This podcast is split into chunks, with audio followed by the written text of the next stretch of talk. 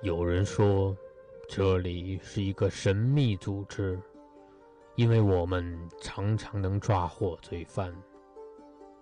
有人说，这里是一个犯罪集团，因为这里常常发生疑案。嗯嗯嗯嗯，真相只有一个。这里是名侦探的摇篮，这里是凶手的终点站，因为这里是侦探学员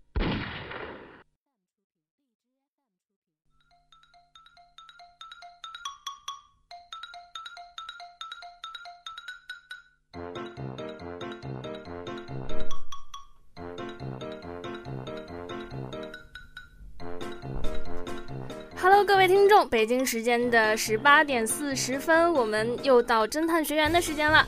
我是依旧是今天的探长一兰。我们今天迎来了两位新学员，两位学员先为大家做一下自我介绍吧。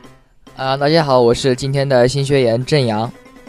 啊，大家好，我是今天的新学员罗梦星叶，大家可以叫我阿宝。啊，我们的阿宝和郑阳，相信两位之前也没有来做过侦探，第一次做侦探有没有什么想法呢？开心吗？激动吗？呃，挺激动的，激动中带着一点小紧张。啊，以前也听过那个侦探，就觉得特别的厉害。今天想我能不能成为那个厉害的人，所以我再尝试一下。那希望两位学员都可以突破自己智商的极限。那么探长今天在这个月黑风高的雨夜，也是带着两个案子来的。那么在先提醒两位学员，在听案子的时候要注意做好笔记哦。一定要注意做好笔记，然后我们的第一个案子要注意题目中的关键线索。当然，在案子听完之后，探长会给你们四十分钟的时四十秒钟的时间，在这四十秒钟，你们要思考出一个嫌疑人的名字，然后在这四十秒钟结束以后告诉我，好吗？好的，保证完成任务。好的，那我们就开始我们的第一个案子——死前留言杀人事件。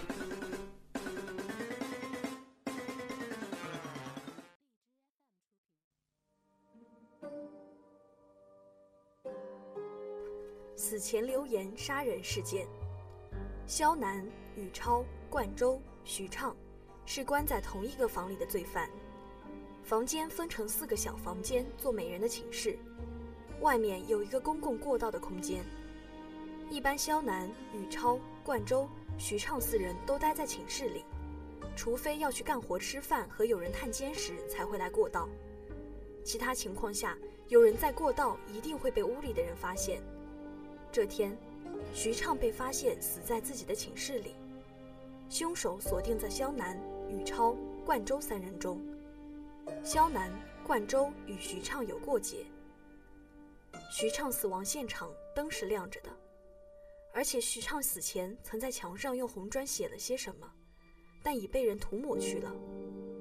徐畅写字的红砖被扔出窗外，上面只有徐畅的指纹。由于监狱未给犯人安排手套一类的东西，因此确定凶手并没有触摸过那块砖。但徐畅这样做，明显会让凶手灭口后擦去留言，因为他写的太明显了，凶手一眼就能看见。徐畅死在晚上八点到九点间，肖楠一直待在寝室里，而宇超在七点时就被拉去问话，直到八点半才回来。之后一直在寝室里。冠周是晚上八点三十五分左右出去的，因为有一个朋友前几天就预约今晚来看他。他和朋友去餐厅吃了些东西就回来了，此时已经九点半了。监狱里管理严格，每层只有一个厕所和洗澡房兼洗漱房。房间里只有一张吊床，一个没有水的脸盆，一套桌椅和一条毛巾。连换洗的衣服都不能放，他们都堆在洗漱室里的柜子里。徐畅留下了一个毫无意义的留言，但这也正是将凶手锁定为某个人的证据。监狱里没有刀，死者是被掐死的。那么聪明的学员们，你们知道凶手是谁，留言的意义又是什么了吗？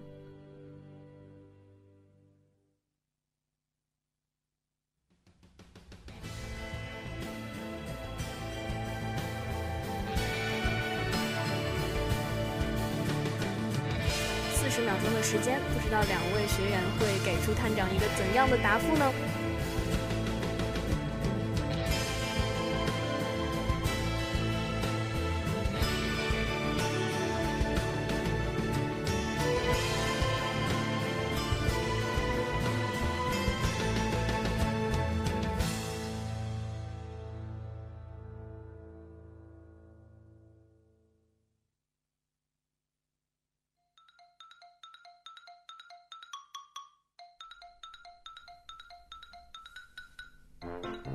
那我们的时间也是到了，两位探员有答案了吗？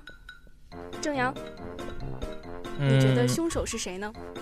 呃，现在我还不是特别的确定，但是，呃，从三个人里面，我个人认为，呃，冠州的可能性要大一些。冠州，嗯，为什么呢？呃，因为他是呃八点三十五分就是离开了。呃，相当于是离开了，然后出去见他的这个朋友，嗯，然后在这个八点三十五到九点的这个时间段，那相当于是和死者的死亡时间是重合的，呃，其次，然后他又有这样的呃一个呃这样的一个就是呃他和徐畅就是他和死者其实是有过节的，所以他也有这样的一个动机。那么他和那么。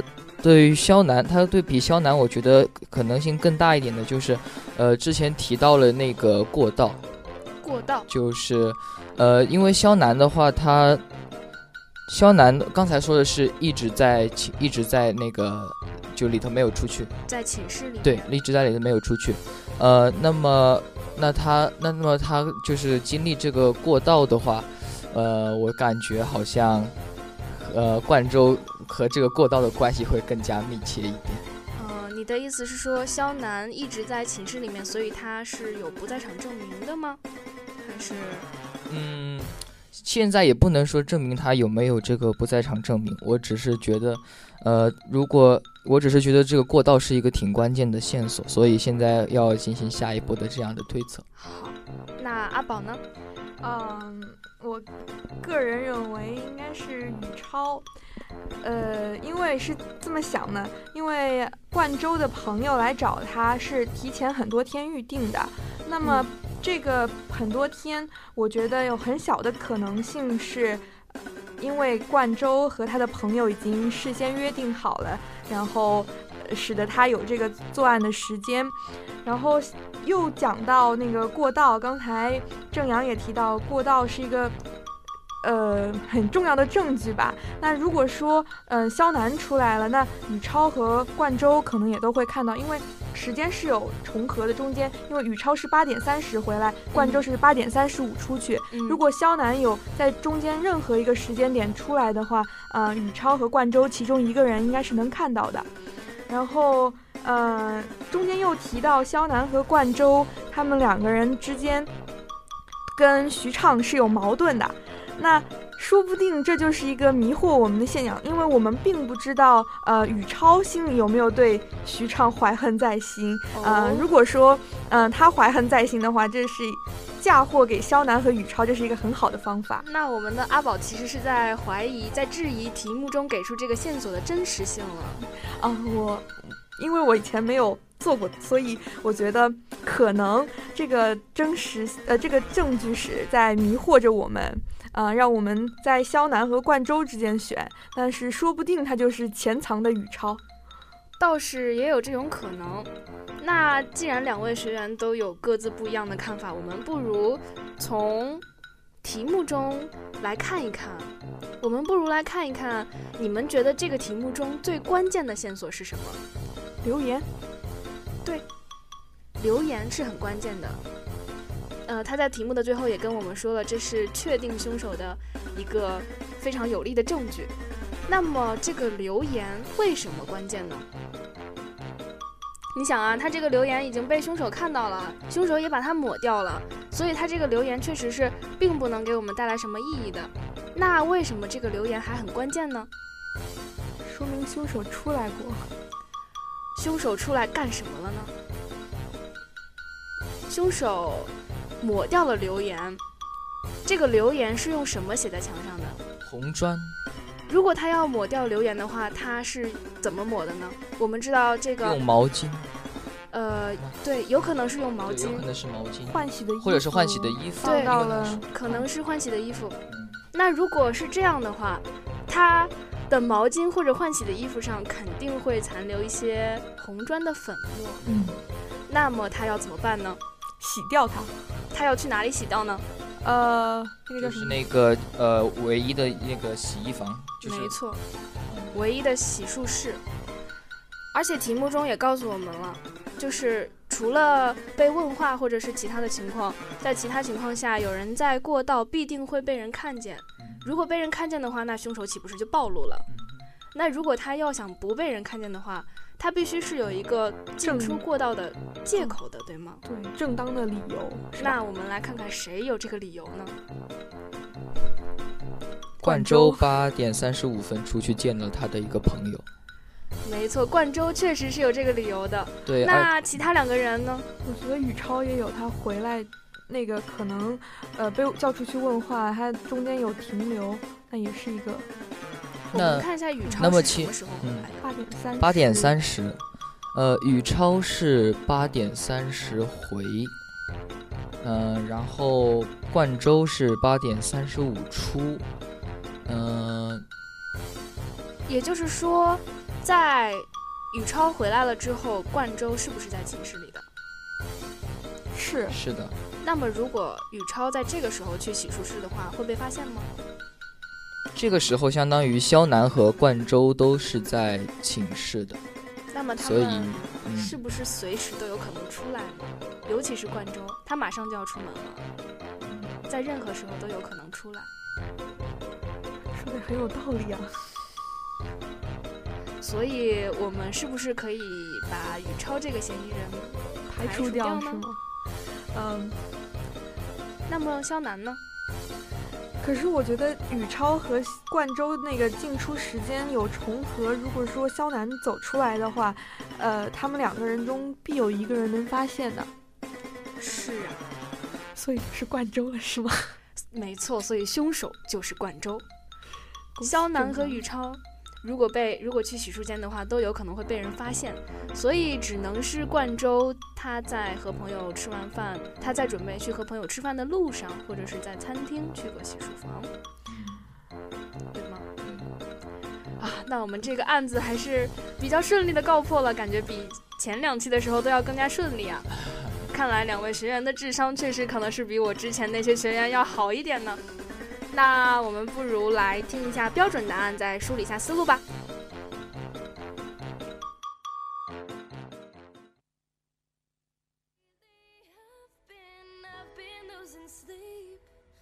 此前留言杀人事件，本期答案：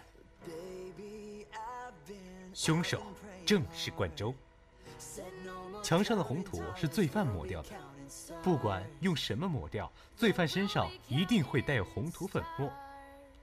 首先，通过检查肖楠、宇超、冠州三人全身以及每人的毛巾，有红土证据者就是罪犯。如果三人均没有红土粉末，那么罪犯在杀人后一定清理过，而清理的唯一方法是离开房间，去厕所洗掉或换上新的衣服等。若肖楠杀人，出自己的屋子可能会被冠州发现，也可能被宇超发现，有着两个不确定因素，这样杀人太过冒险，并且完全没有不在场证明。若宇超杀人，机会只有问话回来就去杀许畅，而且不知道冠州会什么时候回来，太过暴露，并且他也没有不在场证明。肖楠、冠州和徐畅已有过节，徐畅害怕冠州或肖楠会害他，案发前在墙上画好了 X 和 G，并将砖丢出窗外，因为监狱规定不能有异物。八点半左右，于超回来，冠州趁着可以出房间，但是不引人注目的时机，掐死了徐畅，然后擦去了墙上的字。八点三十五分离开房间去食堂，九点三十分回到寝室。但冠州始料未及的是，墙上的字是他万万没想到的，所以他只有将字全部毁灭掉。所以在整个案件当中，只有冠州有可能去厕所，然后毁灭证据。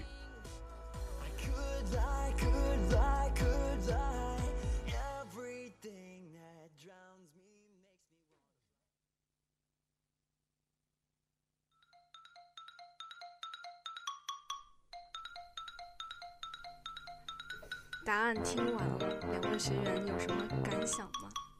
对正阳五体投地。啊，没有，其实，其实我当时第一次就是说是冠州的话，也没有想到这么多。我当时呃，其实还有一点，就只是觉得，呃，冠州他就是他约好和朋友见面的时间，刚好和死者，刚好和呃。死者被害的时间就是在同一天，是不是也有一点点巧合？我只是通过这样的一点点直觉，然后开始怀疑他。看来你的直觉还是很准的。看来不仅女孩子的第六感是准的，男孩子的第六感也是准的。女孩子的第六感可能没有男孩子的第六感更准。好吧，那我们嗯，看来第一个案子是比较圆满的完成了。那我们就进入今天的第二个案子吧。今天的第二个案子和上一个案子一样，也是要，也是要。呃，两位学员在听完案子之后，在四十秒钟的思考时间内，呃，思考时间后告诉我一个你们的答案，好吗？告诉我凶手的名字。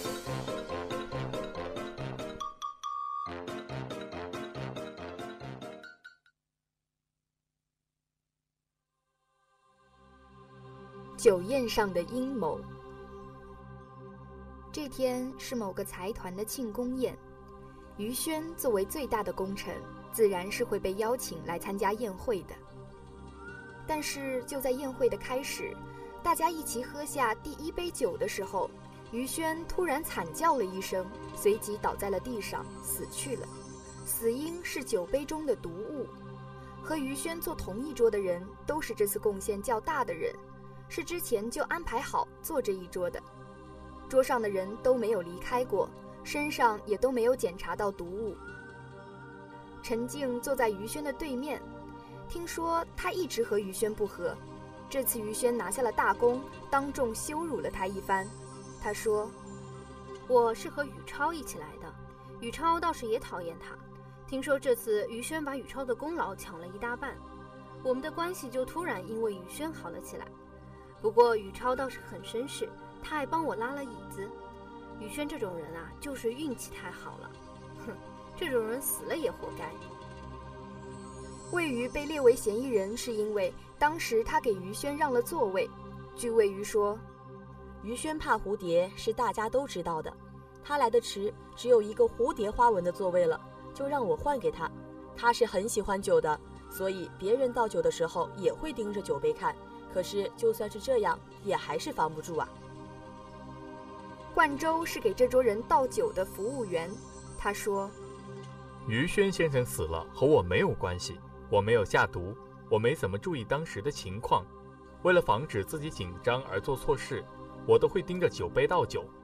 说起来奇怪，这桌酒席上的酒杯花纹和安排的不一样，只有两个花朵花纹的杯子，六个蝴蝶花纹的杯子。两个花朵杯子，一个在于轩先生那里，另一个在陈静小姐那里。那么，亲爱的学员们。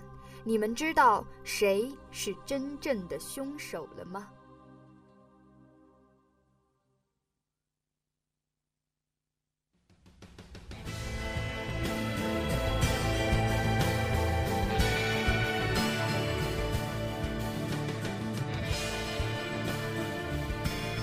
四十秒钟之后，两位学员可不要让我失望哦。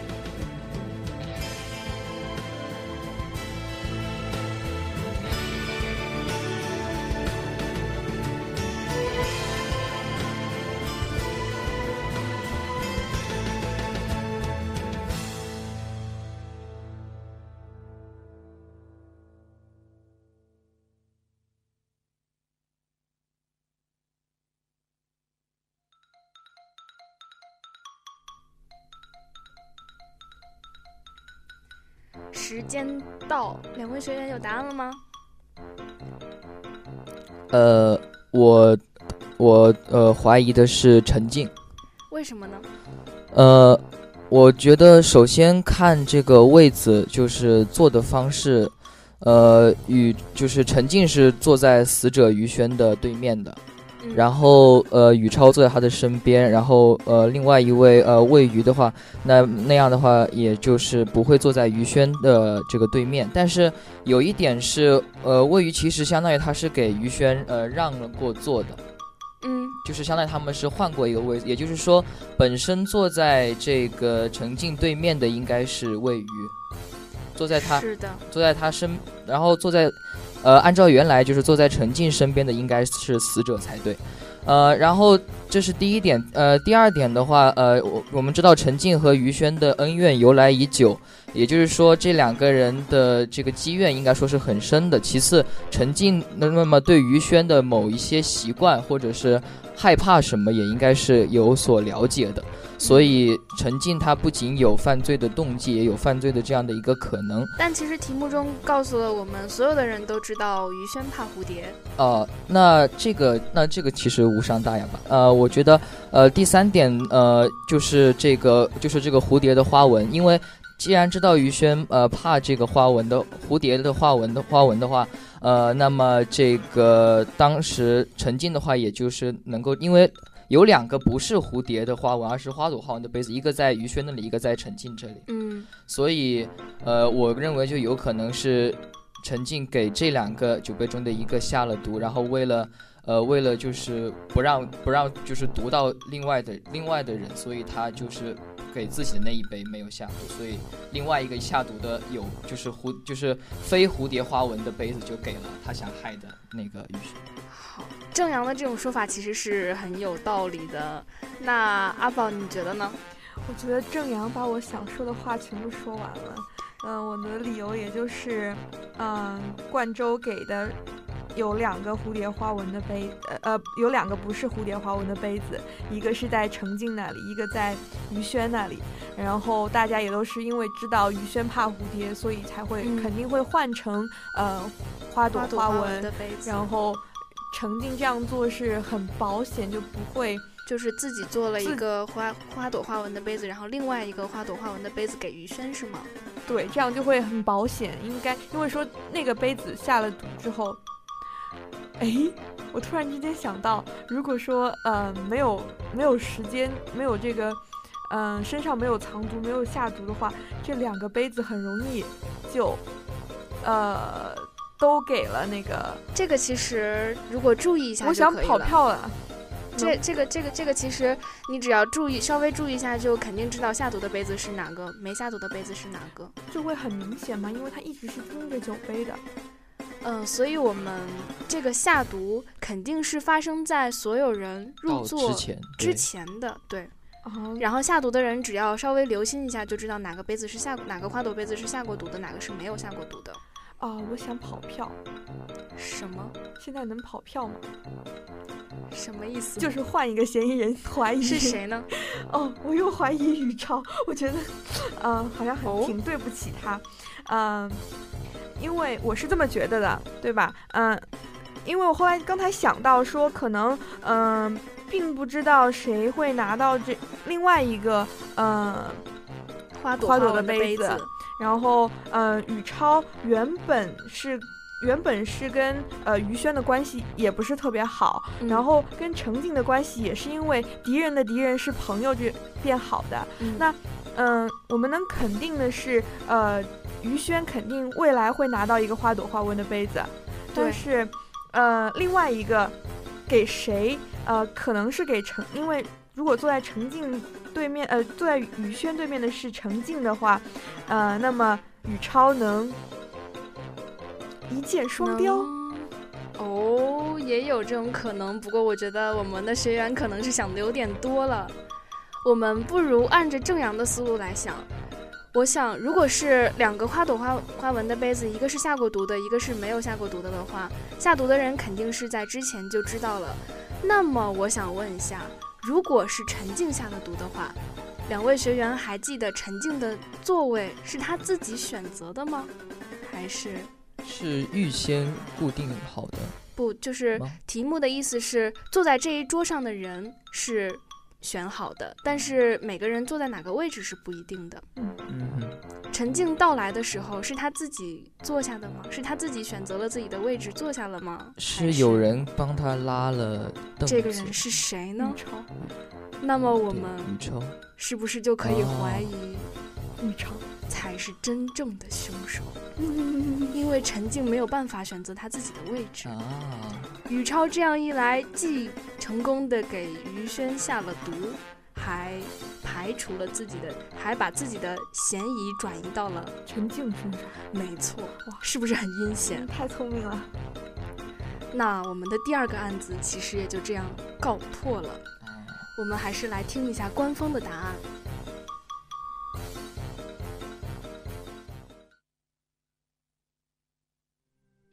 酒宴上的阴谋，本期答案。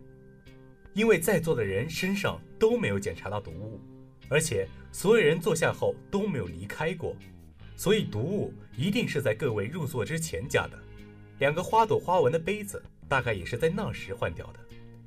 所以魏鱼虽然之前坐在于轩的位置，但是不可能下毒。冠州的话，冠州作为倒酒的人，离于轩先生的酒杯是最近的。也是唯一离开过桌子的人，但是因为倒酒的时候，于轩会一直盯着看，并不能下毒。如果在酒中下毒，那么死的就不止于轩了。那么凶手是怎么确定于轩会坐在这个位置的呢？于轩怕蝴蝶是大家都知道的，犯人正是利用了这一点，才把杯子换掉。这样，只要另一个花朵杯子被占了，于轩就一定会坐到下毒的杯子里。一般人知道于轩的习惯，都会让座，但是陈静和于轩有矛盾，所以陈静坐在那里，于轩一定不会叫程静让座，而程静的座位正是宇超安排的，所以凶手正是宇超。